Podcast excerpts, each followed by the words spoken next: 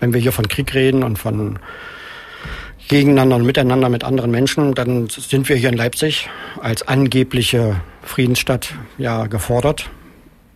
Und das stimmt eben einfach nicht. Der Flughafen Leipzig-Halle ist eine Investitionsruine. Trotz des Wachstums von, so wird es uns jedenfalls überall preisgegeben, des Frachtverkehrs. Denn seit 1989, also bis 1994, so schätze ich das mal ein, hatte die, dieser Landeplatz Leipzig-Halle so um die 600.000 äh, Kunden auf, sich gesteigert auf bis zu, jetzt sage ich mal, zwei Millionen Kunden. Das war nach der Wende, wenn man sich erinnert, ja gar nicht so schlecht. Es war ein kleines Ding, ein kleiner Flugplatz, das war er immer. Und nun mussten sich natürlich die Landesfürsten hier in Sachsen zusammensetzen und mussten nicht nur Spaßbäder bauen, sondern müssten kleine Flugplätze zu großen Interkontinentalflughäfen, so wurde uns das zumindest erzählt, äh, ausbauen. Ja, ich kann mich noch erinnern, dass da so äh, Biedenkopf oder wie sie hießen alle, damals so, diese CDU-Fritzen, äh, dann so vor jedem Mikrofon prosaunten, äh, bald werden mehr als sechs Millionen Passagiere von hier starten. Ähm, ja, sie frohlockten mit allem und investierten eine Milliarde Euro. Größtenteils in einen einzigen Terminal. Dieser Terminal sollte dann für viereinhalb Millionen Passagiere pro Jahr ausreichen. Und wir sollten alle wunderschönen Urlaub sonst mal erleben. Und ich kann mich erinnern, das wollten wir ja auch alle. Ähm, na gut, und diese Hoffnung, unser aller Hoffnung, entpuppte sich als Größenbahn. Die Passagierzahlen stockten bereits, als der Terminal, dieser Terminal A und B und C eröffnet wurden. Seit 2011 hatten Leipzig gerade mal 86.000 Passagiere mehr als eineinhalb Jahrzehnte zuvor. Das ist so in den Statistiken mischt. Das ist keine Wertsteigerung. Wie gesagt, an Passagieren Wer heute rausfährt, ich kann ihm nur jeden empfehlen, mal sonntags rauszufahren, samstags rauszufahren. Der steht dort im Terminal, guckt sich da, und das nicht nur Samstag und Sonntags, äh, eine Tafel an. Da steht von, von 6 Uhr früh bis 24 Uhr auf 30 Zeilen der ganze Flugverkehr drauf, wann eine Maschine abgeht nach zum Ballermann und so. Ne? Äh, es, es, es ist weniger als ein Regionalbahnhof. Äh, das ist nichts. Wie gesagt, im Passagierverkehr. Ja. Und dabei könnte sich jeder Airport-Chef hier in Leipzig einen Traum erfüllen. Ein Terminal mit viel Platz, Starts und Landung rund um die Uhr, ein freies Areal im Umfeld, wo nur noch gebaut werden braucht sowohl ein ICE-Bahnhof im Haus als auch ein Autobahnkreuz vor der Tür. All das hat Leipzig. Nur eins nicht. Passagiere. Ob Terroristen, ob Touristen, ob Urlauber aus der Region oder Krieg aller Nationen, also Krieger aller Nationen. Man kann sich nicht man kann einfach nicht sagen, dass die Chefs der Flughafenbesatzung nichts unversucht lassen würden, um Passagiere abfertigen zu dürfen. Nur es sind keine da. Schon über 20 Prozent aller Flugbewegungen auf dem Rollbahn sind rein militärisch. Seit 2007 starten amerikanische Soldaten von Leipzig aus in jeden Krieg, den die Amerikaner wollen.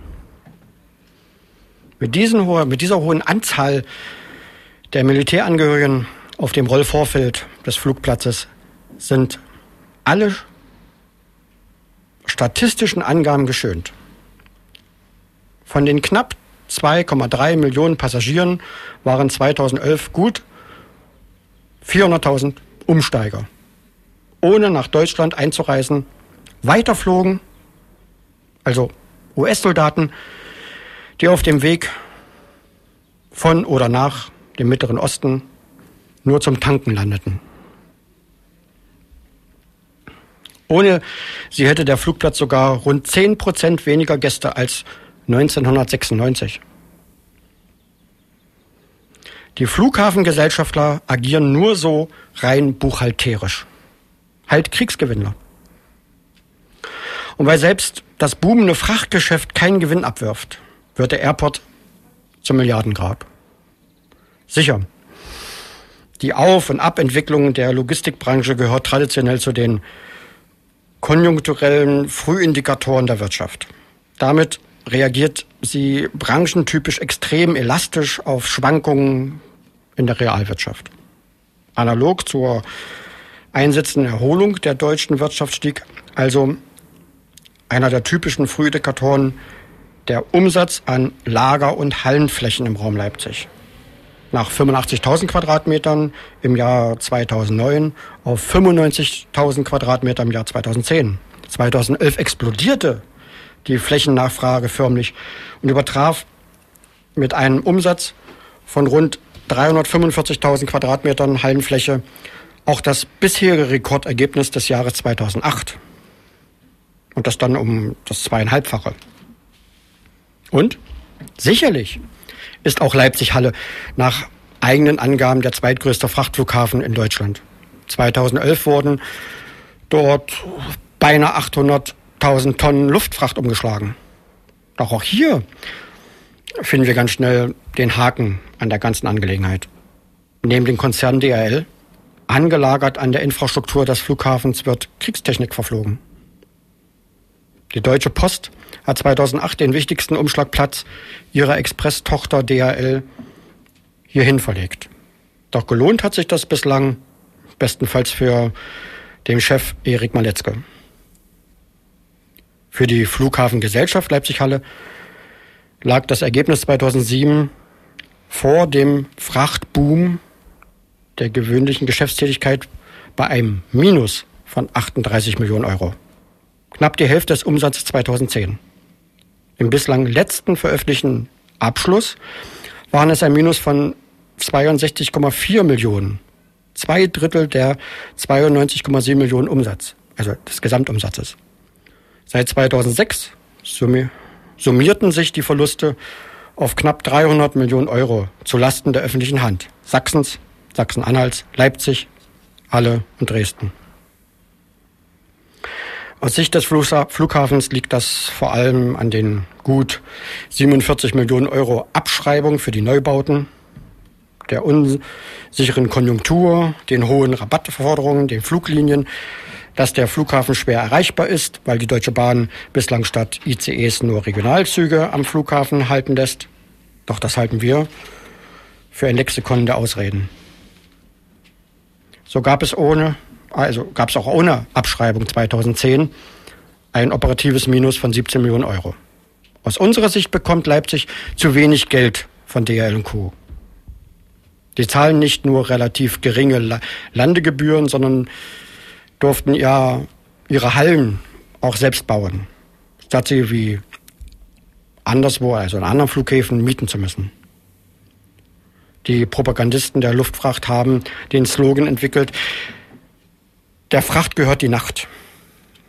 Mit dieser Losung wird der Gewinn dieser Branche als höherwertig als das menschliche Bedürfnis nach Schlaf eingeordnet.